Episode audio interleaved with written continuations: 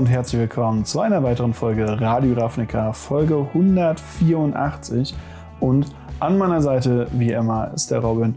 Robin, an diesem wunderschönen Abend, wo wir doch etwas, etwas sehr, sehr spät aufnehmen. wie geht's dir? Ja, sehr, sehr gut. Ja, du, du hast schon angekündigt, wir äh, sind ein bisschen diese Woche mit, unserem, äh, mit unseren Terminen durcheinander gekommen. Mm. Viel Arbeitsstuff, deswegen kommt es hier sehr kurzfristig und vielleicht sogar einen Tacken zu spät. Aber äh, ja, wir lassen uns doch nicht ablenken. Es gibt fabelhafte Themen zu besprechen. Yes. Wie geht's dir denn? Äh, mir geht's soweit ganz gut. Ich bin noch unterwegs, weil wir genau dieses Problematik haben mit dem, äh, ich habe nicht so das schnellste Internet und dann fahre ich gleich noch mhm. über hoch auf der Uni schickt dir das rüber und dann passt das. Ähm, genau. Deswegen äh, ist das alles hier so ein bisschen Live-Setup, äh, was ich für unterwegs habe. Und ja. ja. wir haben ganz, ganz großartige Themen, denn wir haben einen Vorteil daraus gezogen, dass wir so spät sind. Wir haben nämlich den Ankündigungsstream von Wizards of the Coast einfach mitgenommen. Und yes. ähm, da haben wir verschiedene Sachen mitgenommen. Wir haben auf der einen Seite neue Informationen zu Shadows over Innistrad Remastered. Da gibt es Shadow of the Past, da wollen wir ein bisschen drüber reden. Dann Herr der Ringe Previews, überall aktuell, das meiner Meinung nach wichtigste Thema, was du aktuell in Magic irgendwie thematisieren kannst. Wir ja. reden über die Previews, über das Set so ein bisschen. Und dann haben wir das Ganze einem eigenen Blog gewidmet. Schauen wir uns nochmal an, was es mit den Ringen auf sich hat und dem einen ja. Ring. Genau, äh, das wird äh, sehr, sehr spannend, oh, sehr, ja. sehr, äh, sehr coolen PR-Gag, den sie sich da erlaubt haben. Äh, genau, aber bevor wir anfangen, kurzer Hinweis: Liked das Video oder liked den Podcast, folgt uns auf Spotify, äh, Apple Podcast und auf YouTube, äh, um nichts mehr von uns zu verpassen. Ähm, auch sehr gerne auf, auf, Twitter, Instagram oder Discord uns kontaktieren, wenn ihr Fragen zur Sendung habt äh, und wenn ihr dann Fragen habt, die wir in der Sendung beantworten, dann äh, könnt ihr das gerne tun im Ask Us Anything. Wir gucken mal, ob wir heute zu kommen. Wir haben dann doch ein recht volles Programm, sehr viele Karten ja. zu besprechen, Stimmt. aber Sollten wir es diese Woche nicht schaffen, haben wir nächste Woche immer noch einen äh, Slot, wo eure Frage reinkommen könnte. Zu guter Letzt könnt ihr uns auch äh, finanziell unterstützen auf patreon.com slash gamery. Dort kriegt ihr dann als kleines Dankeschön den Podcast in voller Länge als Video zur Verfügung gestellt. Und äh, nochmal, bevor wir anfangen, wir haben ein eigenes Pioneer-Turnier, was yes. äh, bald äh, ansteht, und zwar im Mai. Auf der Webseite mtgfest.de könnt ihr da euren Platz sichern. Es wird Pioneer gespielt, das Ganze findet in Ludwigshafen statt und äh, du wirst auch dabei sein? Yes, also es ist ein äh, Turnier von, äh, von, von mit dem Branding Radio Ravnica. Der Udo genau. macht das und äh, ich werde auf jeden Fall vor Ort sein und werde versuchen, dieses Format, was du immer so hypst, dieses Pioneer ja. mal zu verstehen und versuche ich einen Win rauszuholen. Das ist so mein Ziel. Ja, auf jeden Fall. Aber wie gesagt, schaut da auf mtgfest.de nach äh, dem ersten Radio Ravnica Pioneer Turnier in Ludwigshafen. Dann starten wir mal äh, mit yes. dem äh, ersten Thema, und zwar Shadow over Innistrad Remastered. Ähm, ist ja äh, das neue Remastered-Set, was für Arena kommt. Äh, Arena hatte ja schon längere Zeit Remastered-Sets von Amonkhet und Color Dash gemacht, wo dann die jeweiligen Sets zusammengefügt wurden. Hm. Plus X. Manchmal war da noch mal eine Thoughtseize dabei und irgendwie ein Anger of the Gods, was nicht im Originalset war, aber dann für Arena gebraucht werden konnte. Bei Shadow over Innistrad kommt jetzt neben dem ja, kurierten Set äh, oder der Set-Mischung von äh, Shadow over Innistrad und Eldritch Moon ja. noch ein Slot in einem Booster dazu, die sowohl in Limited als auch in den äh, ja, Set-Boostern, die man im Shop kaufen kann, dazu kommen werden, und zwar Shadows of the Past. Hm. Ähm, dabei handelt es sich um eine Liste von Random-Karten aus anderen Innistrad-Sets. Also, ja. was haben wir denn da so dabei? Also, so random finde ich es nicht. Es sind tatsächlich die Inno Karten wirklich dabei, die wirklich sehr, sehr krass unterwegs sind. Da haben wir Griselband, Handmaster of the Fowls, Avacyn, also wirklich so die großen Brecher ihrer Zeit, Snapcaster und äh, gut, Liliana of the Vale haben wir eh schon am Standard. Aber das sind ja. so die großen Brecher ihrer Zeit gewesen. Und die haben wir jetzt noch zusätzlich in diesem Set drin, in einem Set, in dem sie nicht drin waren. Das heißt, sie waren halt im ersten mit Avacyn Restored und ähm, Innistrad und was war denn das dritte Set? Boah, das dritte Set war auch noch irgendwie ganz unterwegs. Auf jeden Fall, ähm, oder war das schon, da war es nur zwei? Egal. Auf jeden es Fall. Es gibt noch Dark Ascension. Stimmt, Dark Ascension war das dritte Set, genau. Ähm, ja. Dankeschön. Und, und das, da muss ich jetzt sagen, so, das waren so die drei großen Sachen. Und alles, was jetzt nicht irgendwie Talia, Liliana of the Veil oder Day of Secrets ist, die aktuell alle im Standard sind, deshalb sollten die die ja nicht drin reinprinten, scheinen ja. sie ja hier nochmal reprinten zu wollen. Ja, auf jeden Fall. Und vor allen Dingen, ich finde es halt spannend, weil sie so es ja irgendwie geschafft haben, thematisch sowohl den Historic-Spielern oder Historic äh, ähm, Commander, aber nicht Commander, äh, Brawl. Brawl. Historic Brawl. Ich weiß nicht, warum ich nie auf das Format komme. ähm, Historic Brawl-Spielern das auch geben. Nicht. mit, mit, mit Griselbrand und diesen ganzen sehr beliebten Karten, aber gleichzeitig halt immer noch weiter äh, Explorer erweitern. Äh, mit halt eben den Karten aus dem Set. Yes. Und glaubst du, dass das so ein bisschen äh, Shadow over Innistrad, was ja in der Paper-Welt ein bisschen als, ja, war ganz nett, aber ist jetzt nicht so der Megabringer, wo sich alle nach umdrehen. Glaubst du, es gibt den so einen gewissen Mehrwert und macht es spannender für, für Arena-Spieler? Ich glaube, das ist so der eine Grund, weshalb es überhaupt interessant ist, dass das Ding überhaupt angepackt wird. Weil, wenn man sich mal ganz hart überlegt, viel hat einem das Set nicht gegeben. Es gibt so ein paar Karten, ähm, die daraus bekannt sind, aber Shadows of Innistrad ist halt so ein Block, der ist halt, der ist so nichtssagend. Er ist meiner hm. Meinung nach wie, wie äh, das, da lehne ich mich jetzt weit aus dem Fenster, wie das zweite Return to Ravnica, auch wenn es natürlich für viele Leute hm. sehr ikonisch war, weil sie damit angefangen haben mit Abrupt Decay und so weiter und so fort. Und ähm, ja, dann fangen sie an, mit zwei oder drei Karten aus dem Block zu nennen, die man spielt und kommen dann, ja, Schockländer, wo ich sage, ja, hm, Schockländer. Und so ist es hierbei genauso. Also Shadow Innistrad ja. hat halt nicht viel zu bieten gehabt, meiner Meinung nach. Hm. Ja, ja, das ist, das ist schon irgendwo richtig. Also es gibt natürlich so ein paar äh, Karten, worauf ich auch irgendwie dann drauf schaue und denke mir so, ah oh, geil, Diagraph Colossus so. Mhm. Äh, aber es sind halt auch realistischerweise, muss man sagen, sind es halt auch eben Karten, die halt im Set sind, die auch nicht in Pioneer Play sehen. Also vielleicht in irgendwelchen Zombie-Homebrew-Geschichten oder so. Aber äh, ja, das ganz große Powerhouse ist es jetzt gerade auch mit den letzten fünf Jahren Power Creep hm. auch nicht mehr so krass. Also, nee. ja, ich, ich finde das auch ganz gut. Das hat natürlich so ein bisschen den Charme von so Strixhaven und, und Brothers War, wo es halt so, ein, so einen Random-Slot gibt, wo man halt so Karten reprintet. Ähm, hättest du dir sowas auch für ein, würden wir theoretisch von einem Shadow over Innistrad Paper Booster Set denken? Wäre das was, was sich dann zum Kauf bewegen würde? Da. ich hätte lieber einfach ein Innistrad Remastered ja. gehabt. Ja, absolut. Ja, das Double-Feature-Problem. Ne? Ja, das genau. Double-Feature wäre ja äh, richtig geil geworden, wenn es halt irgendwie nicht nicht die letzten zwei Innistrad-Sets gewesen wäre, sondern tatsächlich so ein Innistrad Remastered. Ja. Es gibt tatsächlich noch, ähm, was ich auch ziemlich spannend fand, äh, diese Karten, die werden auch in den Limited-Formaten Draft und Sealed ja. äh, verwendet werden. Also auch da hat man diesen Slot, aber den updaten sie von der Zeit her. Es gibt äh, zum Start des, ähm, des Shadow over Innistrad Releases vom 21. März bis zum 28. März mhm. Creature Type Terror. Das ist halt eine eigene kuratierte Liste von Karten, die halt in dem Slot auftauchen können. Das Ganze ändert sich dann ab dem 28. um äh, in Fatal Flashback, wo da ein bisschen mehr Flashback-Karten mit drin sind. Äh, dann ab dem 4. April gibt es Morbid and Macabre. Macabre.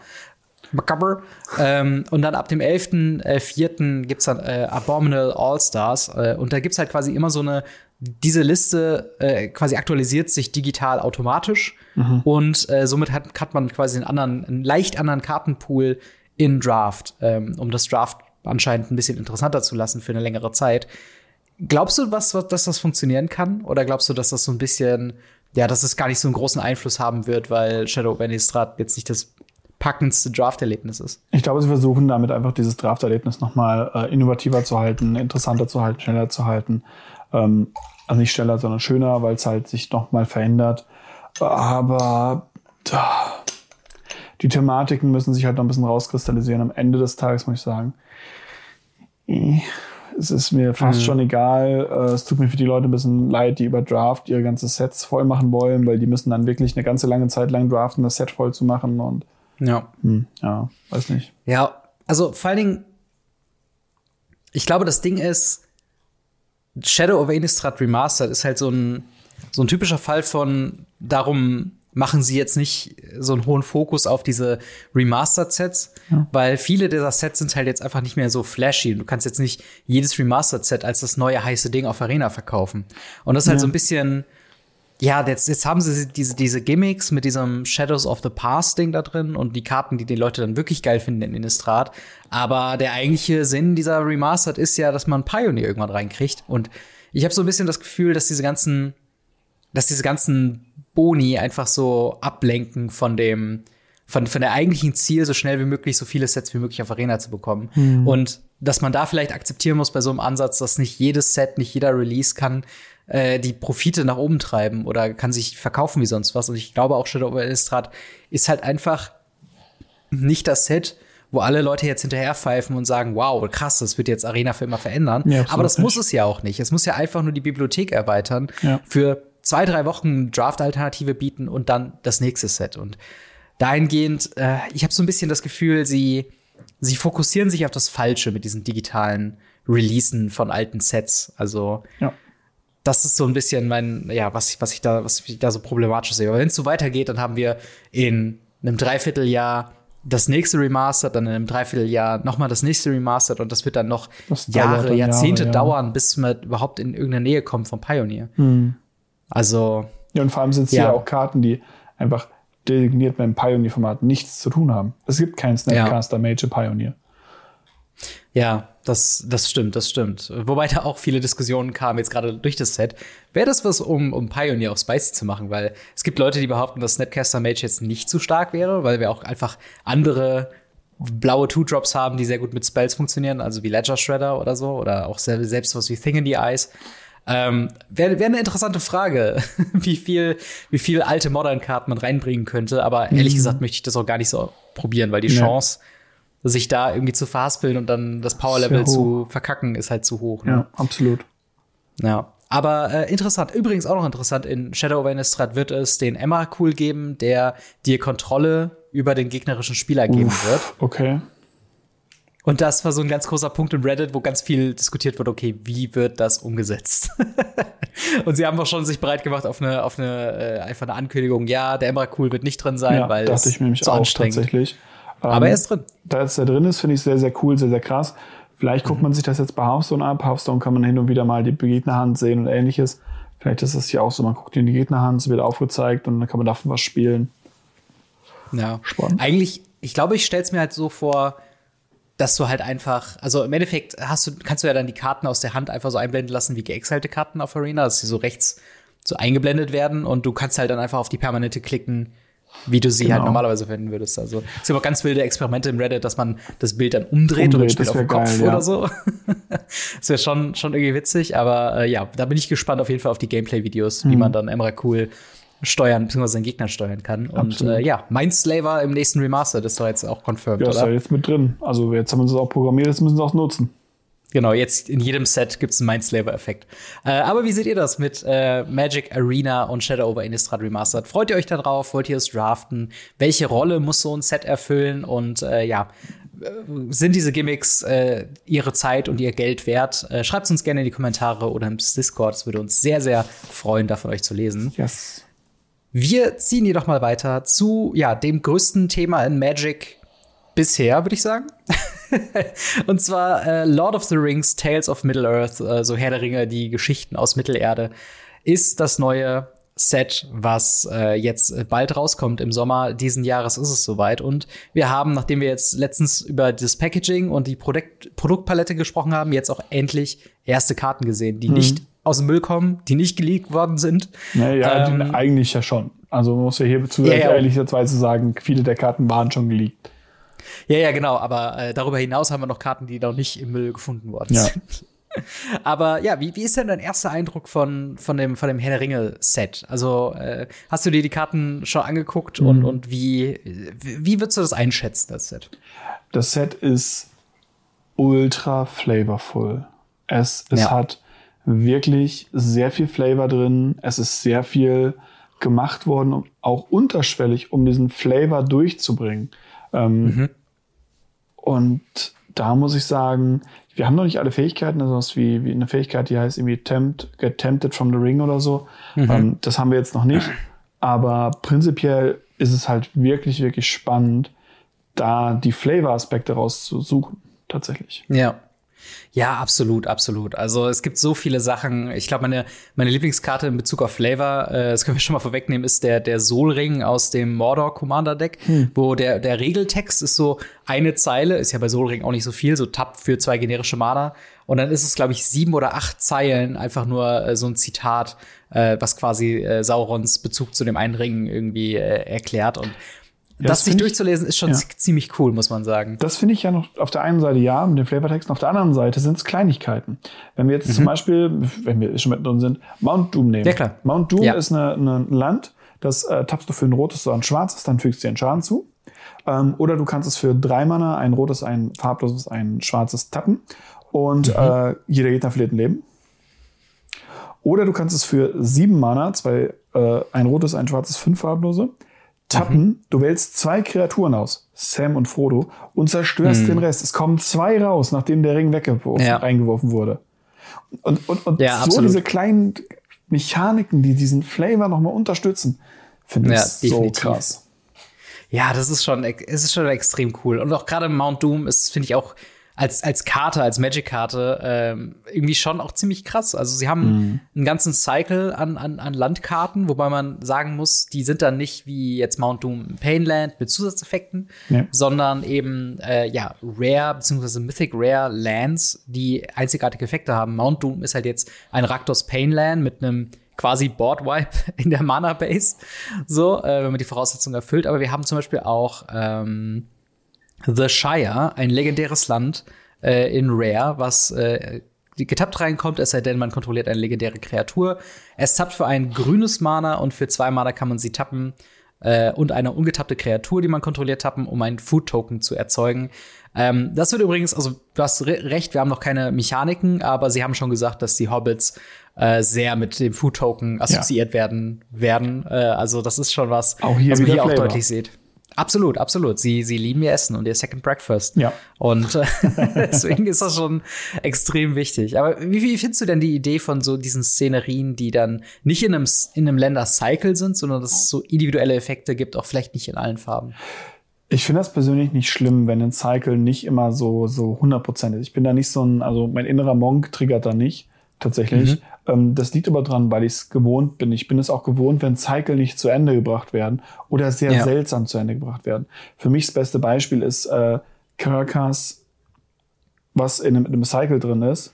Äh, mhm. Nee, Caracas nicht Cradle, was in einem Cycle drin ist, also Gaia's Cradle, mit ja. äh, Gaia's Cradle, ähm, Torellian Academy, Sarah Sanctum und dann zwei, eine rote, total weirde Karte, und mhm. in Schwarz ist es dann, ich glaube, hier, wo man für jeden Sumpf nochmal zwei Mana bekommt, äh, zwei ah. Mana bekommt, genau. Ja. Ähm, und total weirder Cycle, weil jedes Land macht irgendwie mehr Mana, ja, außer das Rote, das macht das nicht. Und also mhm. es, es, ist wirklich weird. Und ich habe damit kein Problem. Ich finde das sogar ziemlich gut, weil man muss nicht auf Biegen und Verbrechen versuchen, da sich irgendwas aus den Fingern zu saugen.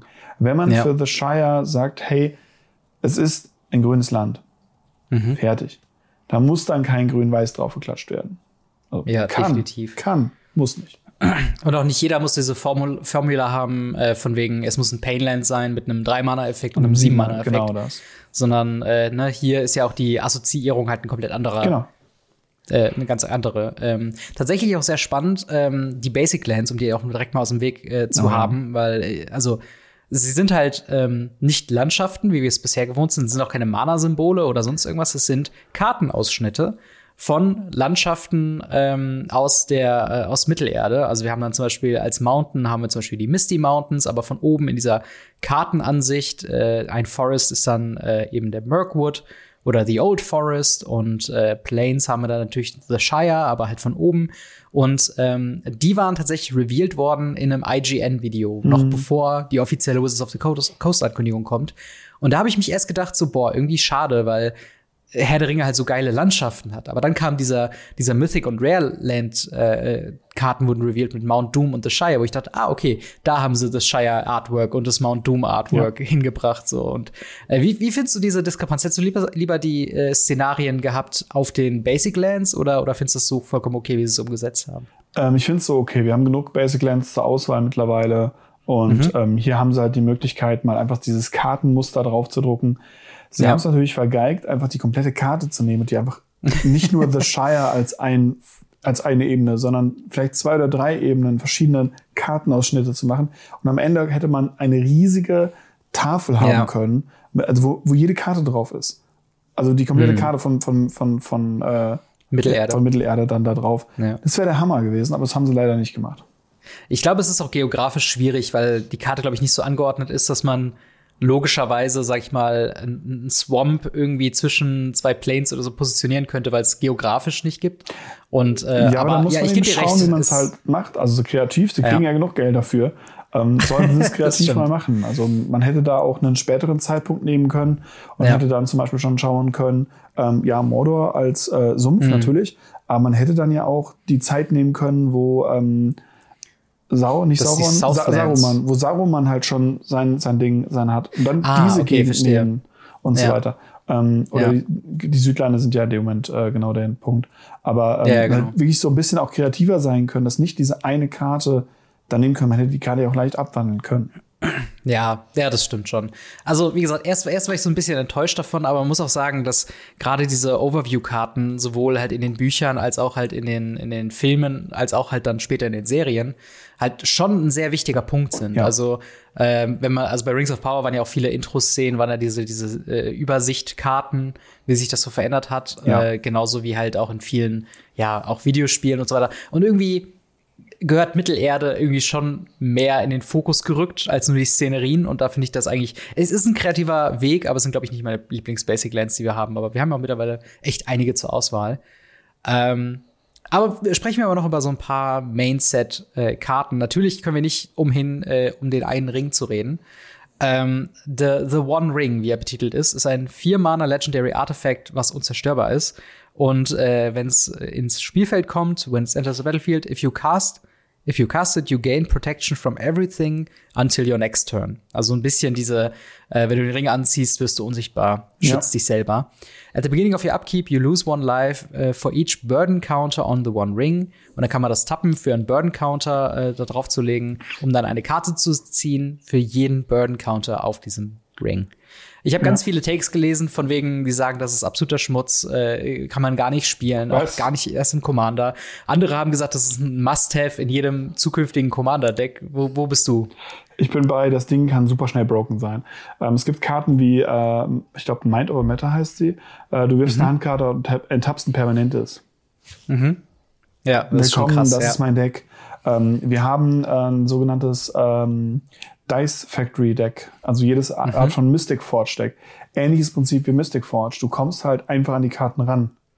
Ja. Und ähm, naja, dann verlierst du halt ein paar Leben. Aber dann ziehst du halt irgendwann mal eine fünf Kartenhand, nochmal zusätzlich vorher die Runde eine vier Kartenhand. Ja, dann bist ja. du halt auf drei Leben. Aber du hast halt auch neun Karten auf der Hand, dann sollte man doch gewinnen können. Also ja, zumindest wäre das jetzt mein Plan.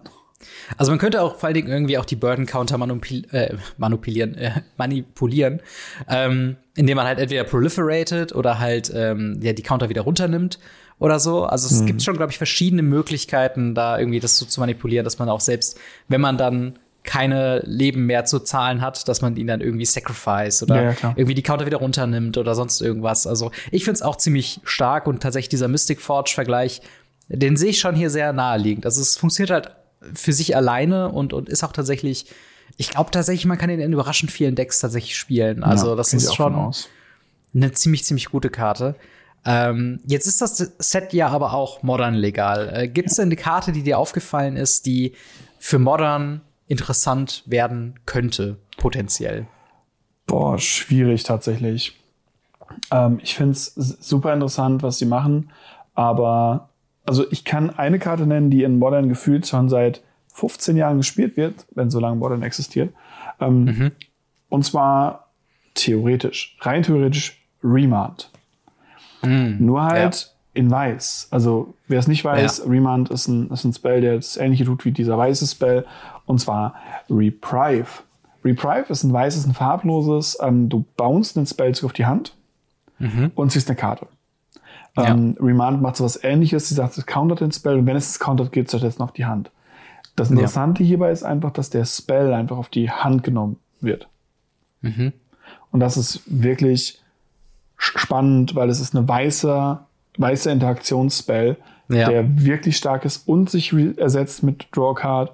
Und im Blau wurde Remand über Jahrzehnte hinweg gespielt, bis Modern Horizon kam. Ja. Aber ähm, ja, jetzt hast du es in Weiß. Ja, das, das fand ich auch krass. Als ich die gelesen habe, dachte ich mir auch so, okay, Ähm, das, das Wording ist schon sehr klar. Das hätte auch einfach Counter-Target-Spell, put it on, onto his other hand. Aber sie wollen natürlich nicht countern, mit weiß assoziieren, ja. außer mit irgendwelchen Color-Shifting-Sachen und so weiter. Und ich finde, Reprive ist aber eine sehr gute Art und Weise, das irgendwie herauszufinden. Wir haben ja. ja schon viele weiße Effekte gehabt, die dann Sachen irgendwie teurer machen und sie bouncen. Also hier Elite Spellbinder und Anointed Peacekeeper und so weiter. Ähm, und, und Reprive, die Karte schreit für mich am meisten, das könnte man in Modern mal probieren, ja. wie alle anderen Karten, die wir bisher hatten. Also ähm, äh, anders gesagt, wäre wär das denn was für, für Legacy Death in Texas oder ist das, da ist die Talia ist wahrscheinlich zu problematisch, oder? Genau, das Problem ist halt, in den weißen Decks wird halt Talia dann gespielt und da ja. ist es schwierig, den zu benutzen. Ich kann ihn sehen, wenn sowas wie ähm, Mono White Initiative immer noch ein Deck wäre, ähm, mhm. Halt mit Chalice of the Void und einem weißen Deck mhm. könnte man das irgendwie dem Soldier Stompy oder so im Sideboard spielen. Ähm, ja. Aber es löst dein Problem halt nicht. Es, es verhindert nur, dass der Gegner schnell genug das Problem rausbringt und gibt dir vielleicht eine zusätzliche Runde, die du oftmals einfach nur brauchst und danach gewinnen kannst. Ja. Gäbe es irgendwelche Interaktionen, dass man sich selbst ein Spell irgendwie bouncen würde, um irgendwas zu, einen Storm-Count hochzutreiben oder genau. sonst irgendwelche Sachen? Genau, tatsächlich ist es hier bei, ähnlich wie bei Remand, genau der Punkt, man kann einfach einen, einen Storm-Zauber spielen. Man setzt den mhm. Trigger auf den Stack, das heißt, man bekommt die ganzen Kopien und dann nimmt man den Originalspell einfach wieder auf die Hand. Hm, okay. Also wenn da vielleicht irgendwas ist, wo Weiß sich mehr anbietet wie, wie Blau, sollte es Eigentlich da irgendwelche nicht. Konfigurationen gibt, geben, wäre es vielleicht was. Aber mhm. ich, bin, ich bin mal gespannt, ob wir das irgendwo sehen werden, weil äh, im Moment macht das Set einen sehr starken Commander-Einfluss an, ja. was ja auch, glaube ich, okay ist, oder? Also das Witzige, was ich daran finde, ist, dass dieser Spell ganz oft aggressiv gedacht wird, aber mhm. nicht defensiv. Weil was dieser ja. Spell auch macht, ist, du kannst für zwei Mana ihn aus deiner Hand abwerfen und ein Spell, der gekontert würde, wieder auf die Hand nehmen. Mhm. Weil du kannst ja, natürlich, keine Ahnung, eine Vinota spielen, der Gegner sagt, okay, mhm. äh, cancel da drauf und du sagst ja, okay, reprive auf meine Vinota und nimmst die Vinota zurück auf die Hand. Ja. Das ging halt ja, auch. Und es ist halt sehr stark, dass die Karte sich halt wirklich sehr selbst ersetzt. Ja. Das ist halt maßgeblich. Wäre dieser, wäre dieser Text nicht drauf, wäre sie, glaube ich, mehr im Territorium unspielbar. Und ja, so ja, ist es halt dann doch schon mehr eine Karte, wo man sagt, okay, kann man mal probieren. Genau. Ähm, äh, wir, wir, wir können ja aber ein bisschen mal über die, die Treatments noch sprechen. Äh, es gibt maßgeblich zwei, eigentlich drei, aber zwei sind recht ähnlich. Wir haben natürlich wieder ein Full Art, äh, unter anderem dabei eben Mount Doom und The Shire gibt es in mhm. Full Art. Wir haben Extended Art äh, von zum Beispiel The One Wing, äh, Ring, wo halt eben das Artwork einfach erweitert wird nach links und rechts. Ähm, dann gibt es noch eben äh, auch in der Kategorie Full Art sogenannte Szenerien oder Scene Cards. Äh, da zum Beispiel eine, eine Komposition von Frodo, Sauron's Bane, Samwise the Stoutheart, Gollum, äh, Patient Plotter und The One Ring, die man quasi so übereinander anlegen kann. Also Frodo und Samwise oben links bzw. rechts und dann unten Gollum und The One Ring. Und man hat quasi so eine Szenerie, die dann so Artwork-mäßig ineinander übergeht. Ja, sehr ähm, cool. Ich glaube, sowas hatten wir schon mal bei den Checklands, wo das Artwork im Hintergrund ja. sich irgendwie erweitert hat, ne? Ja, nicht erweitert, aber man hat irgendwie gemerkt, dass irgendwie das weitergegangen ist. Also so Szenerie-Sachen hatten wir immer schon, nur halt mhm. jetzt, also das ist das, was ich ja bei den, bei der, sagte, bei den, bei den Planes und bei dem Island und so weiter, dass man das irgendwie da machen kann. Und ähm, das haben sie hier dann tatsächlich gemacht. Ja, und wie, wie findest du so die Szenerien? Findest du die äh, gelungen oder? Ja, ja. ja. ja. Ich finde die Hammer. Ich ist ja ähm, tatsächlich, also wie bei den Checklands, die habe ich ja alle neun gesammelt. Das waren ja neun Stück, mhm. die du in der richtigen Reihenfolge machen konntest.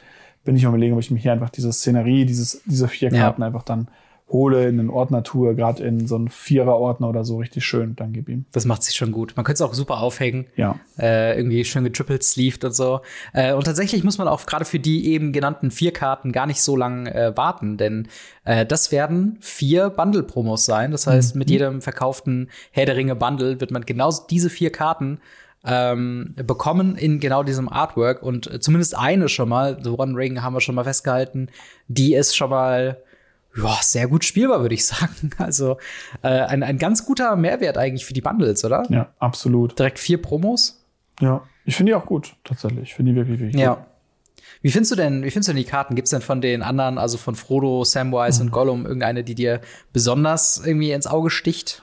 Nicht wirklich. Also wir haben mit Frodo halt eine, eine Figure of Destiny Art von Karte. Also das ja. hatten wir ja jetzt in der Zeit öfter. Das sind genau. äh, Karten, die halt über ähm, die am Anfang sehr schwach sind, in dem Fall ein Mana 1 2er und dann halt über Mana, was man reinsetzt, sozusagen aufleveln und immer immer größer ja. werden. Finde ich nicht so interessant. Ähm, Samwise ist eine Protection-Kreatur mhm. mit Flash, ähm, ist ganz nett. Und ja. Gollum ist halt, wenn wir wissen, was The Ring Tempts You bedeutet, hm. können wir mal drüber überlegen. Aber ansonsten ja. sind es einfach nur mittelmäßige Kreaturen, wie ich sie jetzt sehe. Ja, das muss man auch sagen. Also äh, gerade Frodo, Samwise, Gollum und dann auch äh, zum Beispiel, wir haben ja Gandalf the Grey schon gesehen, mhm. äh, auch als Karte. Das sind alles Karten, die wird es in mehrfacher Ausführung geben. Ähm, das heißt, wir haben jetzt hier von, von Samwise haben wir die Uncommon-Version, von Gollum haben wir die Uncommon-Version, von Frodo die Rare-Version. Und äh, sie haben so ein bisschen gehintet, dass es dann von, von Frodo noch eine Mythic-Version gibt und noch mal vielleicht sogar eine Uncommon-Version oder so. Ja. Äh, und dass man halt auch einen Rare Gollum noch bekommt und einen Rare Samwise und das halt verschiedene Szenerien eben darstellen soll. Ähm, und dementsprechend ist, glaube ich, auch die Erwartungshaltung jetzt nicht so super groß. also vielleicht kriegen wir halt noch einen richtigen, richtigen äh, äh, Samwise, der dann. Nee, wir ja. haben ja den Sam tatsächlich noch. Ah ja, stimmt, den Commander Sam. Genau, den, äh, den Commander-Typen. Partner-Commander. Genau. Äh, und ähm, naja, da muss ich halt sagen, wenn das halt schon ist, kann halt sein, dass das genau gemeint ist. Das, weil man ja. partnert ja mit einem Frodo. Mhm. Mit dem, äh, genau, Partner with Frodo Adventurous Hobbit. Ja. Und er selbst ist quasi der, der zweite Face Commander von genau. dem äh, äh, Commander Deck. Da kommen wir aber gleich noch mal ganz äh, kurz zu. Eine Sache, die wir noch kurz nennen müssen, sind die Ring Treatments, ähm, ja. wo man einen Ausschnitt durch den Ring quasi sieht. Oh, ja. ähm, und wie, wie findest du, wie findest du da die Artworks? Also, wie findest du das Treatment? Hammer. Ich bin ein richtiger ja? Fan davon. Ich finde äh, gerade den, den, den, den Gollum mit diesem Ring drumherum und dann in der Mitte, wie er in dieser Höhle sitzt und diese Spikes und dieser Schatten, dieses Schwarz-Weiß-Treatment finde ich der Hammer.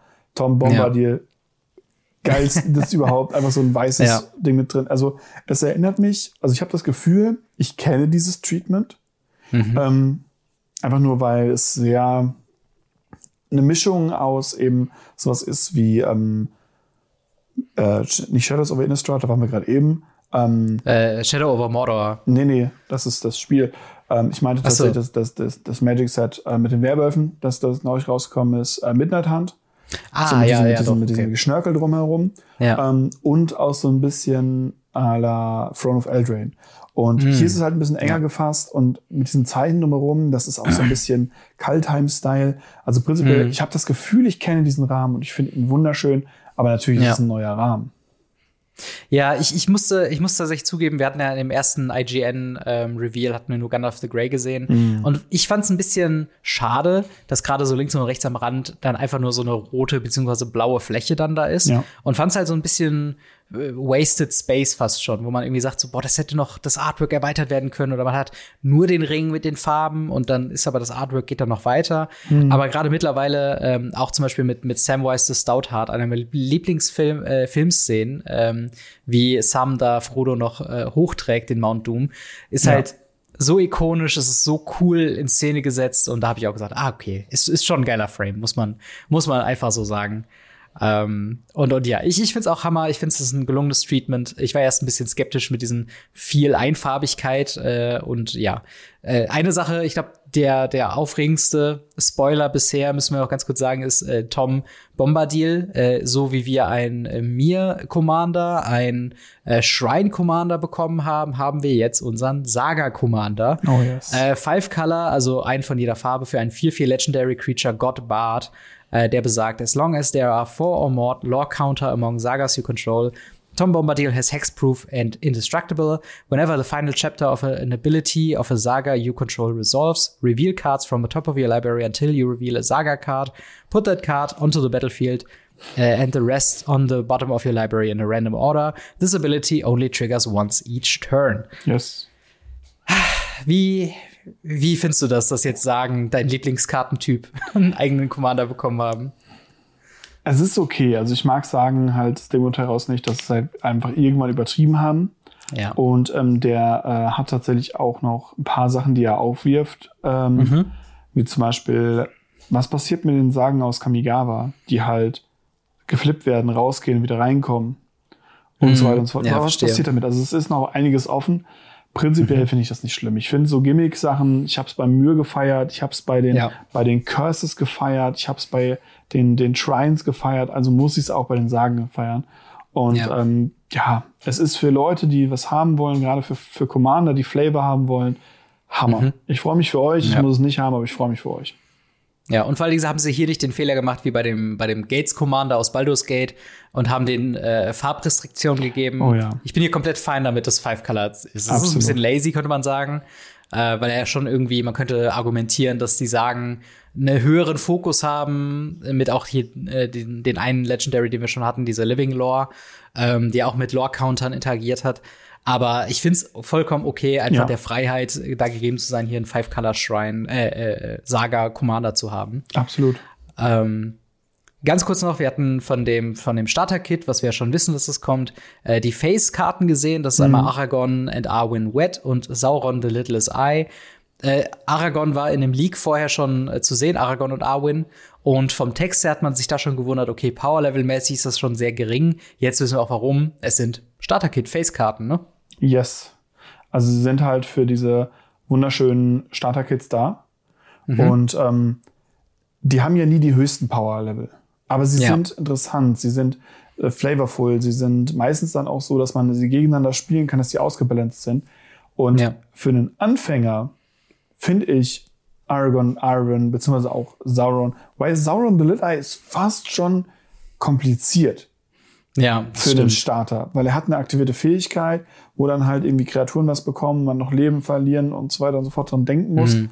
Ähm, aber äh, Argon und Arwen fand ich richtig gut designt dafür. Ja, definitiv. Also ich finde es auch schön, dass sie jetzt hier nicht mit, äh, ich sag mal, halben Charakteren gearbeitet haben, mit irgendwelchen äh, Nebenszenerie-Charakteren, sondern wirklich Sauron und Aragorn äh, und halt eben Arwen noch mit drin haben yes. und das halt ich glaube, Leute, die sich halt das Starter-Kit kaufen, das sleeven und für immer als äh, Brettspiel da haben, die werden sehr froh sein, dass sie diese ikonischen Charaktere eben mit drin haben. Auf jeden Fall. Äh, und ein nettes Detail im Artwork bei Sauron eben diese Hand, die abgefingenen, yes. abgeschlagenen Finger.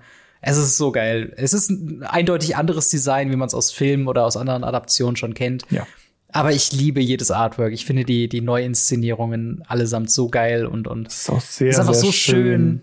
Einfach an ja. den Comics, äh, nicht an den Comics, an den Büchern gehalten tatsächlich. Ja. Und ähm, da gab es ja auch den, die ersten Aufschreie schon, als die ersten Artworks geleakt wurden, wo dann ja. gesagt wurde so, oh, Aragorn, das ist ja, also muss man jetzt ja. dabei sagen, äh, das geht ja gar nicht, was hat er denn für eine Hautfarbe? Wo ich mir denke, das, das ist, ist ein so Südländer, Quatsch. das ist so ein Quatsch. Es kann sein, ja. was immer du möchtest. Es ist eine Fantasy-Universum. Und Eben. ich fand es so gut, dass sie es gemacht haben. Oder auch ja. Gandalf the Grey. Ja, das sieht überhaupt nicht aus wie der Schauspieler von Gandalf. Und ich denke mir so. Der soll es ja auch nicht. Richtig, ja. es ist nicht das. Ja, es ist halt eine Neuinterpretation. Ja. Es ist halt ein fiktives Werk und diese ständigen Aufschreie von irgendwelchen äh, ja, äh, Color, Color Changes und so weiter finde ich halt so Quatsch. Das war ja. schon bei Rings of Power Quatsch. Das oh, ja. war schon bei äh, hier ähm, äh, äh, House of Dragons war das schon Quatsch. Sich darüber zu echauffieren und genauso Quatsch ist es halt jetzt bei diesem Artwork. Es ist ja. halt jetzt sehr Magic the Gathering, Aragorn und deal with it. Genau. So. Und ich finde es auch sehr, sehr schön, dass sie hier neue Adaptionen gemacht haben und die eben nicht an die Filmcharaktere angehauen haben. Genau. Also wir haben Frodo. Frodo sieht halt nicht aus wie der Typ, der den gespielt hat im Film. Genau. Sondern er sieht eher so aus, wie die Bücher ihn beschreiben. Und ja interessanterweise gehen sie ja sogar so weit, dass die Charaktere, wie zum Beispiel Tom Bombardier, die ja in, mhm. ähm, in den Filmen überhaupt nicht vorgekommen sind, ja. ähm, auch einfach zu, zu, zu staten und die wahrzunehmen, weil ja. sie eben die Bücher nehmen. Und ja, da haben absolut. sie ja noch mal bei, bei so vielen Sachen, da bin ich halt gespannt, was sie noch alles machen, weil ah, ich, ich bin so gespannt. Ich, ich habe auch mega Bock auf das, oh, auf das Set, das muss ich wirklich gut. sagen. Vor allen Dingen, ich glaube, es könnte noch mal ein Set sein, wo ich mir noch mal eine Boosterbox hole. Nicht unter anderem deswegen nur, weil es wir eine, wie ich finde, sehr tolle Buybox-Promo kriegen, sondern auch wieder Boxtopper haben werden. Mhm. Das sind äh, Karten aus der Selektion Realms and Relics. Äh, die sind nicht Teil des Hauptsets, sind somit auch nicht unbedingt modern legal, aber es sind auch Reprints von Magic-Karten in einem yes. Skin von äh, Herr der Ringe. So haben wir zum Beispiel The Party Tree, äh, The Party Tree, äh, was The Great Henge sein wird. Also hier mm. die mhm. Szenerie von, von Bilbos Geburtstag, ähm, wo dann der Baum quasi jetzt zu Great Henge wird. Wir haben die Bridge, die Bridge of Khazad-dûn, die Ensnaring Bridge sein wird. Und wir haben Wasteland, aka Valley of Gorgoroth. Ähm, Yes. Sehr, sehr schön, wie ich finde, äh, haben sie es hier gewählt. Wie, wie findest du das, das die neuen Artworks, beziehungsweise die neuen Skins? Ich finde das mega. Ich, sie haben wieder diesen, diesen äh, Treatment, den auch die Godzilla Lands, äh, die Godzilla hatten. Ja. Ähm, was ich ja immer noch persönlich finde, was der beste Treatment dafür war. Auch wenn es ja. mich am Anfang gleich gestört hat, weil ich es lieber andersrum gehabt hätte. Aber mittlerweile verstehe ich es, warum sie es gemacht haben. Es ist okay. Muss sagen, mhm. äh, der Vergangenheitsmark hatte keine Ahnung. Und ich muss sagen, das gefällt mir als Treatment so am besten. Ich finde dieses, was sie zum Beispiel mit den Secret Layern machen, wo sie dann die Karte eins zu eins drucken und sagen, das ist gleich die und die Karte, das finde ich wirklich schlimmer im Vergleich zu dem hier. Ja. Und ähm, so gerade so Valley of Gorgoroth, Wasteland nochmal zu sehen und dann mit Wasteland eben nicht wieder Strip Mine zu nehmen oder eben ja. ein anderes Commander-Ding die Enslane Bridge, ein über verschiedenste Formate gespieltes Teil und The Great Henge, eine der Commander-Staples schlechthin. Absolut. Finde ich ja. großartig als Auswahl jetzt schon. Definitiv. Also deswegen war auch wichtig zu sagen, dass die eben nicht in diese Modern-Legalität yes. einkehren, weil dann Wasteland halt eben modern legal werden würde und naja, das wäre. Noch haben sie die Chance, das zu drucken. wäre halt eine wär halt ne Frage, wie sie das machen. Ja, das Aber ja, ich, ich finde die auch ich finde sie auch dadurch, dass sie halt on top draufkommen, im wahrsten Sinne des Wortes, finde ich sie auch vollkommen okay. Ja. Genauso wie die Buyerbox-Promo, die man in teilnehmenden VPN-Stores kriegen wird. Das ist mhm. ähm, Loriens Brosche oder Lorien Bruges, äh, mhm. beziehungsweise äh, Tail Blazers Boots. Yes. Ähm, eine Karte, die, äh, was gibt's hier? Sie gibt Non-Basic Land Walk. Genau, Non-Basic Land Walk. Viele, äh, gerade Voltron-Commander nutzen das zum ja. Zuhauen. Und es sind halt die Boots nach Wahl. Und sie sind relativ hübsch.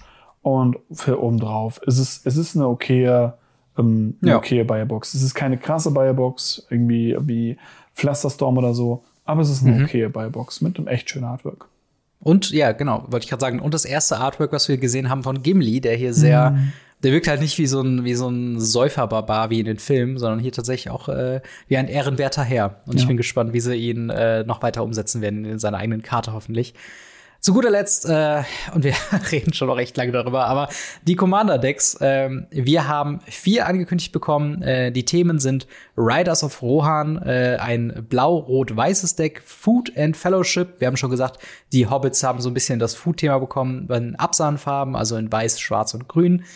Dann haben wir äh, Elven Council in grün-blau und mhm. äh, The Host of Mordor in äh, Blue, Black and Red. Mhm. Das sind ähm, ja, vier, vier Themen. Äh, wie, wie findest du die Auswahl der Themen? Glaubst du, fehlt dir da was oder, oder würdest du sagen, sie haben es eigentlich ganz gut getroffen? Also stiltechnisch haben sie es getroffen. Ich, ich werde halt langsam müde bei diesen Farbkombinationen. Ja. Also wenn ich jetzt das, das 15. Ähm, Deck in Grixis oder Izzet-Farben sehen muss als Commander-Deck mhm. und mir immer noch überlege, es gibt gefühlt immer noch so die kein Bug-Commander oder äh, ne, was ja auch funktioniert hätte mit Grün, Schwarz, blau. Ja. Ähm, ja. Hätte man rot fürs Feuer, ja, ich sehe schon. Aber selbst dann mhm. hätte man schwarz, rot und vielleicht was anderes nehmen sollen. Äh, grün zum Beispiel, statt blau dann. Und so weiter. Ja. Also es, ist, es ist wirklich die Farbkombination machen sie in letzter Zeit sehr häufig. Und es sind halt die beliebteren, aber es sind halt auch nur die beliebteren, weil es dafür coolere Commander gibt. Das kann man ja, ja ändern mit solchen Decks. Und da, ja. Das stimmt, das stimmt. Ich, ich fände es tatsächlich sehr spannend, dass ähm, Warhammer 40k, äh, wie, wie heißt mal die Chaos Marines, ja. äh, das Deck zusammenzutun mit den äh, Hosts of Mordor für so ein Universes Beyond Betty ja. Mashup.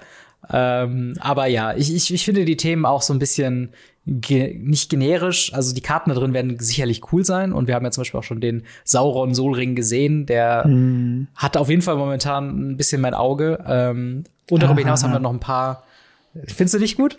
Der, der, der, Witz, den Witz, der musste ich gerade. Der hat auf jeden so, Fall ein okay. Auge, der Ring. ah, ja. Hm. I see, ja, ja, stimmt.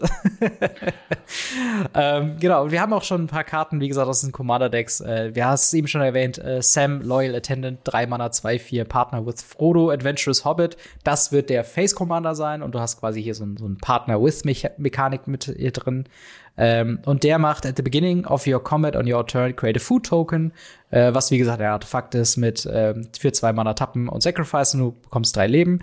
Und activated abilities of food tokens you control cost one less to activate. Also mhm. macht die Food Tokens ein bisschen günstiger, ähm, aber wahrscheinlich gibt's noch andere Synergien, die man da äh, ja, mit den beiden Commanders irgendwie machen kann. Wahrscheinlich auch viele äh, Throne of Eldraine Sachen. Ich denke da an diesen, an diesen Food Token Wolf, der immer was fightet und zerstörbar werden kann, wenn man irgendwie einen Food Token irgendwie rein sacrificed. Ja, ja ich war tatsächlich ähm, bei dem, bei der, äh, bei diesem Artefakt aus äh, Commander Legends, äh, nicht mal aus äh, Modern Horizons, was ah, sagt, das, wenn du irgendwie das Underworld Food, Cookbook. Nee, wenn du ein Food generierst, generierst du einmal alles oder so. Oder wie war ah, das Ding? Ach so, ja, ja, ja, ja, ich weiß, was du meinst. So ein drei Mana Kreatur drei Mana oder Golem, ja.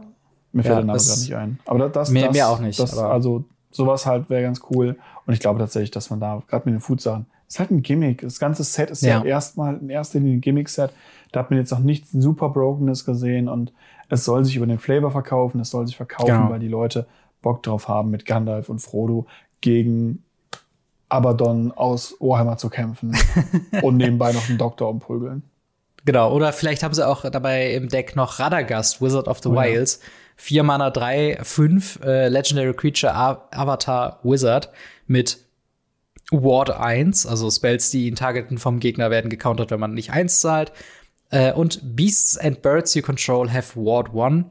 Äh, und darüber hinaus noch, whenever you cast a spell with mana value 5 or greater, choose one, create a 3-3 green beast token äh, oder create a 2-2 blue bird creature token with flying. Mhm. Also der kann so eine kleine Art Token-Armee machen, immer wenn man Mana Value 5 oder Greater Spells castet, was, glaube ich, in Simic ziemlich leicht sein wird, wenn man gut, gut reinrammt, oder? Ja, ja, das auf jeden Fall. Und ich finde es halt interessant, weil ähm, sie haben hier wieder einen Rückschluss gemacht auf ähm, eben erwähnten äh, Gandalf the Grey, wo ja mhm. ähnlich ist mit äh, Juice-Sachen. Also auch hier der ja. Wizard, Avatar Wizard, oben mit Juice-Sachen, unten Gandalf Stimmt. the Grey hat auch Juice-Sachen drauf. Finde ich ganz witzig als einfach als äh, ja, als Dass es so ein Ding ist von den Magiern. Genau, das finde ich auch cool.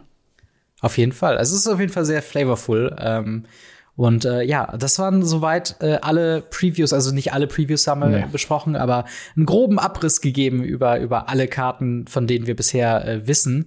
Die Treatments, mhm. die uns erwarten, die Commander-Decks, die dazukommen und äh, ja, alles, was wir bisher so über das Set wissen. Ähm, in nächster Zeit, äh, ich muss mal kurz die äh, Daten hier raussuchen. Ähm, die Previews beginnen am 30. Mai bis 9. Äh, Juli.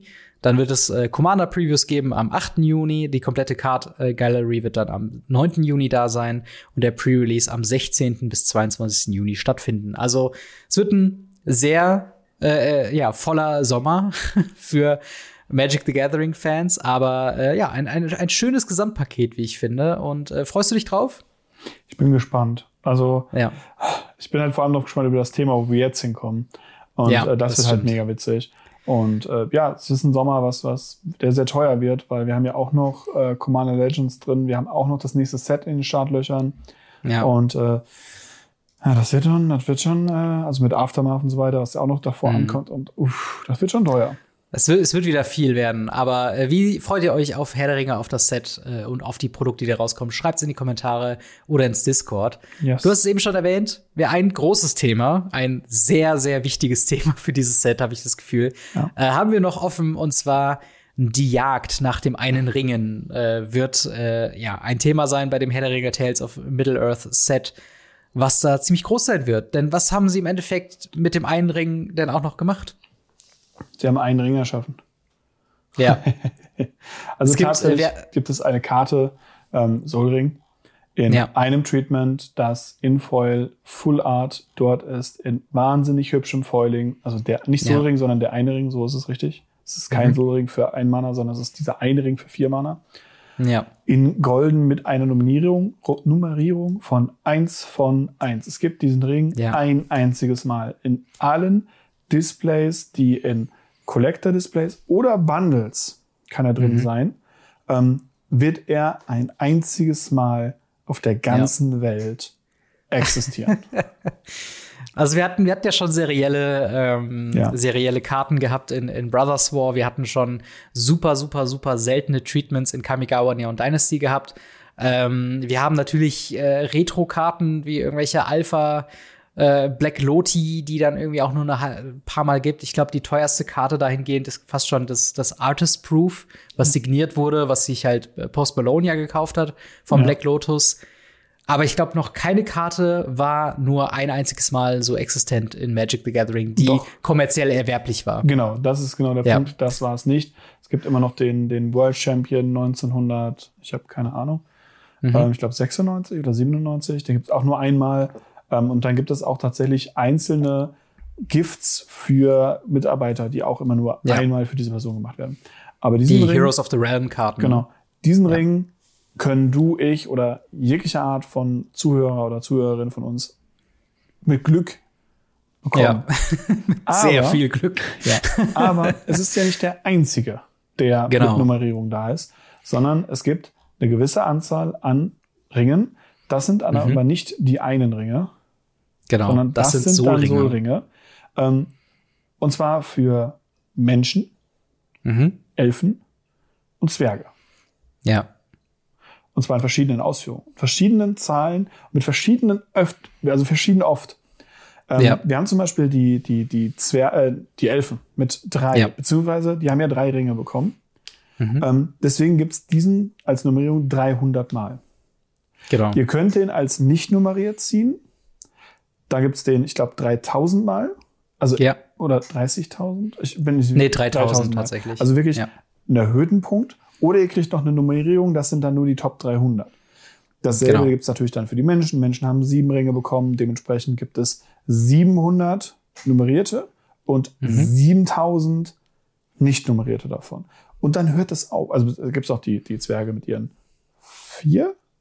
Vier Ringen. Äh, ich glaube, die Zahlen sind ein bisschen durcheinander. Also wir haben die Elfen mit, äh, also wo es in der Story gibt's ja drei, dann ja. gibt's halt 300 serielle und 3000 genau. Non-Foil. Dann die Zwerge sind die mit den 700 Ach, seriellen und 7000 ja. non-seriellen. Und die Humans, die haben 900 beziehungsweise 9000 Ach, jeweils die 100er. Genau, die, die, die 100er sind halt jeweils äh, halt durchgezählt, halt wirklich, wie wir es schon von Brothers War kennen. Ähm, und, und, und ja, also das ist ja eigentlich auch ein sehr cooler äh, Mehrwert für, für Collector Booster. Also das sind alles sowohl The One Ring in diesem äh, Treatment, was übrigens in The Black Tongue geschrieben worden ist, also der, mhm. der Sprache von Sauron. Äh, so sind auch die, die elvischen Ringe, die äh, zwergischen Ringe und die menschlichen Ringe halt in den jeweiligen äh, Mittelerde-Sprachen ja. geschrieben. Äh, sind natürlich funktionell identisch zu einem normalen Soul Ring, beziehungsweise auch The One Ring ist äh, funktionell identisch zu The One Ring, wie man ihn im Set oder auch im Bundle kriegen kann. Ähm, aber ja, es, es wird eine wilde Jagd nach verschiedenen Arten von Ringen sein, oder? Ja. Also ganz zuallererst halt der eine Ring. Ja, was was würdest du machen? Weil die Chance ist natürlich äh, astronomisch gering, äh, weil der auch tatsächlich nur einmal, also der, der gibt, den gibt's ja nur einmal und den gibt's auch nur in englischsprachigen Collector Booster. Also die können gar nicht in irgendwie äh, englisch, deutschen äh, oder oder französischen oder chinesischen Collector Booster auftauchen. Wie wahrscheinlich ist es, dass der vor allen Dingen auch überhaupt geöffnet wird, oder? Gibt es nicht super viele Produkte, die einfach jahrelang auch auf Lager liegen? Ja. Also werden wir ob das Opening von diesem einen Ring mitbekommen? Das weiß keiner. Also wenn ich jetzt mir überlege, wie viele Collector-Displays es bei, keine Ahnung, in Texas bei so einem komischen Typen mit zottligen Haaren in seinem Keller sind. Und er ist ja bei weiß Gott nicht der Einzige. Ähm, selbst ja. ich habe ja Collector-Displays bei mir unterm Bett liegen, wo halt mhm. dann sowas drin sein kann. Und ich habe ja auch tatsächlich immer noch so ein Dominaria Remastered Collector Display unter Bett liegen, wo ein Tabernakel drin liegen kann. Und ja, ja. Ähm, genauso kann es hierbei auch sein. Die Chance, dass der gezogen wird von einer Person, dazu kommen wir auch noch, wir haben ja meinen kompletten Podcast praktisch dazu gewidmet, ähm, mhm. wie Spieler sind. Also wir reden hier mit einer Audience, die sind Neulinge, die fangen das Spiel gerade erst an oder sind mehr oder weniger Commander, aber auch schon ambitionierte Commander-Spieler, weil sie sich online informieren. 85 Prozent mindestens ja. sind irgendwelche Kitchen-Table-Spieler, die überhaupt keine Ahnung haben. Die ziehen das Ding aus dem Booster, ähm, was die random sich dabei bestellt haben, weil sie es cool fanden, packen es ungesleeved in Commander-Deck rein und äh, mhm. spielen damit, weil sie überhaupt nicht wissen, was sie da in der Hand haben. Das wird meiner ja. Meinung nach die Haupt, das Hauptproblem sein. Ja. Ähm, aber das Interessante ist ja, wenn wir das mitbekommen, A, wer ist der Glückliche? Und B, was macht man damit? Ja, das, das ist halt wirklich so das Ding, ne? Also, äh, ich, ich glaube tatsächlich, ich glaube, wenn man die zieht, zumindest so wie sie es jetzt in diesem Digital Render irgendwie drin haben, ich glaube, das ist schon sowas, das, das merkt man, dass das was ganz, ganz Spezielles ist, alleine durch die serielle Nummer. Und ich glaube, dann würde ich spätestens auch anfangen zu googeln. Ich meine, die Gefahr ist immer noch da, dass man das halt dann nicht. Ja, aber nach was googelst du denn? Nach The One Ring. The One Ring Herr der Ringe. eins von eins. The One Ja. Ring Herr der Ringe. Ja, Na, natürlich Magic the Gathering, aber trotzdem Ja. ist es halt, es ist halt schon, es ist schon krass, wenn man das ziehen Ja. würde. Aber ja, es, es gibt verschiedene Möglichkeiten. Man kann wirklich so Storytelling-Theorien fast schon drauf aufschließen, weil tatsächlich, wenn ich es ziehen würde, und sagen wir mal, es wäre im Zuge von einem Unboxing-Video oder so, ich weiß ehrlich gesagt gar nicht, ob ich das Unboxing veröffentlichen würde. Weil es ist ja so ein bisschen wie im Lotto gewinnen, ähm, vorausgesetzt, dass die Karte tatsächlich äh, einen Sammlerwert dann haben wird, wovon wir jetzt einfach mal ausgehen. Will man das wirklich öffentlich machen? Will man wirklich sagen, hey, ich bin der Besitzer von diesem einen Ring und äh, oder oder wartet man damit fünf Jahre, zehn Jahre, 15 Jahre? Ist das Direkt. was zum Vererben? Oder geht man voll in die Öffentlichkeit so, ja, ich bin derjenige, der diesen Ring hat und äh, das ist halt wirklich was, äh, was, was sehr spannend se- sein wird. Wird man dann Angebote kriegen von Leuten, die es kaufen werden? Wie teuer wird das dann werden? Ähm, sollte man das überhaupt verkaufen? Macht man Also- seine eigene Unterschrift drauf. ja, oder zerstört man's. So wird Genau. man's wirklich einfach zerstören, wenn Ja. man sagt, okay, ich habe die Karte gezogen, ich pack sie in den Ofen und gut ist. Nee, bei mir Also wäre es das- nämlich einfach. Ich würde äh, das voll an die Öffentlichkeit mitgehen und sagen, äh, wer Bock hat, kann mich sponsern. Ich mache eine Amerikareise und verbrenne Ja. das Ding vor dem Wizard Headquarter. Einfach nur, weil Da, wo sie geschaffen Genau, da ist. bringst du ein, wo es geschaffen wurde und machst kaputt. Also, ja, ja, das ist dann suche ich mir noch irgendeinen Gehilfen raus, der da mitkommen kann und dann passt das. Ja, absolut, absolut. Wir haben auch schon, äh, ich habe im, im Livestream mir die Ankündigungen auch angeguckt und dann, als das kam, dachte ich auch schon so, boah, wie geil wäre das, wenn es dann so, Ja. so Community-Aktionen gibt, wo jemand das zum Verkauf hat und es gibt dann, keine Ahnung, Sammler, die das dann kaufen und in die Vault reinpacken, graden lassen und so weiter. Und dann gibt's halt diese, diese Mehrheit an Spieler, die sagen, nein, wir legen alle zusammen und kaufen das dem weg in so einer Auktion und dann zerstören wir es, damit diesen Sammler quasi gar nichts mehr da bleibt und so. Dass Ja. es halt dann so, so Community-Stories gibt und also wenn sie auftaucht und, und wenn man dann ähm, quasi mitbekommt, wenn sie verkauft wird oder an wem sie weitergereicht wird, ob es ein Auction dazu geben wird und all sowas. Ich glaube, so oder so wird diese Karte Geschichten erzählen in Magic the Gathering. Und äh, wie, wie, wie, wie, wie, äh, wie findest du denn die Aktion an sich? Also findest du es denn eine, eine gelungene Aktion? Findest du es denn geil? Sollten sie das häufiger machen? Oder, oder glaubst du, dass das ist unnötig und sollte man eigentlich weglassen? Ich war damals schon bei Hidezuge der Meinung, das ist geil, das sollten sie öfter machen. Ich finde es großartig, dass sie es machen und wie sie es machen. Auch, dass es diesen Ring Ja. ein einziges Mal. Das ist so Willy Wonka-Style. Du machst halt eine Absolut. Schokoladenverpackung auf und kriegst halt so ein, so goldene ein Ticket. goldenes Ticket daraus. Und das finde Ja. ich richtig, richtig cool. Ähm, ich war auch ein großer Fan zum Beispiel von diesen ähm, Expeditions oder Ja. halt äh, Masterpieces, Masterpieces. und so weiter und so fort. Ich bin ein großer Fan davon. Ich finde es gut, dass sie es gemacht haben damals. Ich, Ja. Was ich nicht so gut finde, und das ist ja mittlerweile bekannt, sind sowas, wie sie es bei Strixhaven gemacht haben oder Brothers War. Ja, die Preise von diesen, von diesen Artefakten bzw. Spells sind im Boden. Jeder Spieler total cool. Mhm. Ich persönlich sage, das ist halt nichts Besonderes mehr.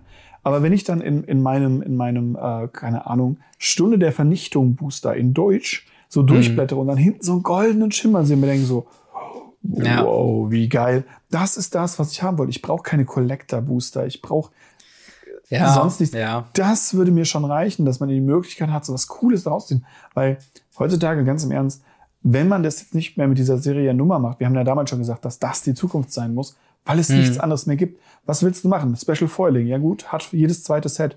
Ein Ja. Special Rahmen, ja gut, hat jedes Set. Es gibt nichts Besonderes mehr. Wenn du da keine Karten aus Metall reinpackst, ja, die man fühlen Wo sie würde. auch mit, mit dem Oil Slick sehr nah rangekommen sind, würde ich sagen. Das ist korrekt, aber die würde man fühlen. Ähm, es ist halt Ja. wirklich so, so, was willst du denn noch Besonderes machen? Und die Besonderheit kannst du nur noch über die selektierte Anzahl der Karten nehmen.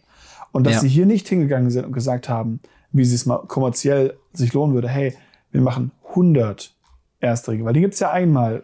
Wenn wir Ja. unserer Synergie folgen, gibt's davon 100 oder Mhm. 1000, sondern es gibt einen. Das ja, ich geil. ja. Ja, ich, ich find's auch ziemlich cool. Ich frage mich halt, also ich, ich würde super gerne, also ich habe auch das Video von, von Pleasant Kenobi dazu gesehen Mhm. und der hat da die sehr interessante Frage gestellt, okay, in welcher Region ist es denn am wahrscheinlichsten, dass die geöffnet wird? Und er hat gemutmaßt, dass es Nordamerika sein muss, Ja. weil natürlich die Distribution, ähm, also anders gesagt, ich glaube, Wizards of the Coast weiß, in welcher Box sich der Ring befindet. Und das ist halt dann so eine Sache, weil, weil, ne, es muss ja auch dann auf dem Sheet, ist ja klar, dass das das Sheet sein wird, wo The One Ring drauf ist. Also Ja. ich glaube, dieser Schaffungsprozess fast in Analogie zu den Büchern oder zu den Filmen, ist, glaube ich, sehr aufwendig. Und ich glaube, selbst in der Firma selbst sind so die Leute, oh, wow, krass, das ist jetzt, das ist jetzt die eine Karte, die mhm. wir davon machen werden. Und das war's. Wird, wird das privat bei Mark Rosewater im Büro in seinem kleinen Handkartendrucker oder so ausgedruckt? Oder ist der mit auf einem Sheet drauf von, von anderen Collectors-Geschichten? Äh, ist das so eine ja, ist es so eine, so eine, so eine, wird dazu eine, eine Paper Note sein, von ja. wegen herzlichen Glückwunsch oder so? Also wär, tatsächlich die halt Wahrscheinlichkeit, so dass es Amerika ist, ist mehr als gegeben. Sie ja. werden es nicht aus der Hand geben. Carta Mundi in Belgien ist zwar eine der trustworthysten äh, Firmen, mhm. die wir haben in, in, auf der Welt, ähm, aber das sind immer noch ein, Amerik also immer noch ein amerikanisches Unternehmen. Und wenn ich als deutsches Unternehmen sowas machen würde, dann würde ich dahin fahren und wird dabei effektiv bei diesem Prozess zugucken, ähm, ja. welcher Box das drin ist. Das verschwindet ja. nachher in der Kartenseite. Das wirst du wahrscheinlich dann doch nicht rausfinden. Aber du zumindest, dass es dann weg ist, dass du sicher gehen kannst, da ist dieser eine Ring drin, mhm. dass du sicher gehen kannst, der existiert und der wurde produziert. Und danach siehst du die nächsten paar Printsheets, wo der nicht mehr drauf ist. Und du nimmst ja. deine Datei wieder mit und dann ist das so. Und dann ist die auch nie wieder gedruckt. Weil was wäre das jetzt für ein absolutes PR-Desaster, wenn auf einmal zwei davon auftauchen oder drei. So ein ganzes Sheet ist im Müll einfach. Ja. Sie haben ein ganzes Sheet gedruckt, nur einen quasi rausgenommen und der Rest wäre weggeworfen. Ja, das wäre das wäre fürchterlich. Das, das ja. können sie nicht machen. Also ich glaube schon, dass das in fähigen Händen irgendwo bei Wizards of the Coast gemacht werden ja, und ähm, ja, ich bin, ich bin sehr gespannt. Ich, ich freue mich auf jeden Fall jetzt schon in ähm, 10 bis 15 Jahren auf die Dokumentation von Ristic Studies zu dem Thema mhm. The One Ring und wie die Reise von Collector-Händen zu Collector-Händen gegangen sind und äh, The Lucky One, who, der das halt eben rausgezogen hat und dann irgendwie äh, alles in seinem Leben bezahlen kann mit dem einen Verkauf oder so. Äh, also ich bin, ich bin wirklich gespannt. Ähm, aber ich muss auch sagen, ich finde auch die, die Soul-Ringe, die sind natürlich ein bisschen weniger beeindruckend und oh, man könnte auch sagen, verwässern das vielleicht so ein bisschen, diese, diese Jagd oh. nach dem Einringen. Aber ich finde die auch cool. Ich finde, ja. das, das kompensiert so ein bisschen das, das traurig sein, wenn man irgendwie so ein ganzes Case Collector Booster aufmacht, was man nicht machen sollte auf der Suche nach dem Ring. Äh, dass man zumindest dann vielleicht die eine oder andere serielle elvische Karte oder, oder zwergische Karte hat, äh, eben auch mit so einer Seriennummer drauf. Also das, das finde ich schon ganz gut. Ich, ich krieg nur so langsam meine, meine Herr der Ringe, Soul-Ringe durcheinander, weil in den Collector, also in den, in den Commander-Decks wird ja welche sein dran. Äh, dann kann die Commander-Karten in Collector-Boostern ja auch in Foil und Extended auftauchen. Dann gibt's auch wiederum The One Ring in den Booster-Set, aber der kann natürlich auch im Collector-Booster in Foil auftauchen, im Extended mhm. Art. Dann gibt's aber auch noch die Super Art im Bundle. Also es ist wieder, man kann viele verschiedene Ringe in vielen verschiedenen Formen äh, irgendwie kriegen. Ich glaube nur, man kann sicher gehen, dass wenn es von Herr der Ringe ist, dann wird es auf jeden Fall ein cooles Artwork haben, egal welchen ja, Ring man dann irgendwie haben auf jeden wird. Ne? Fall.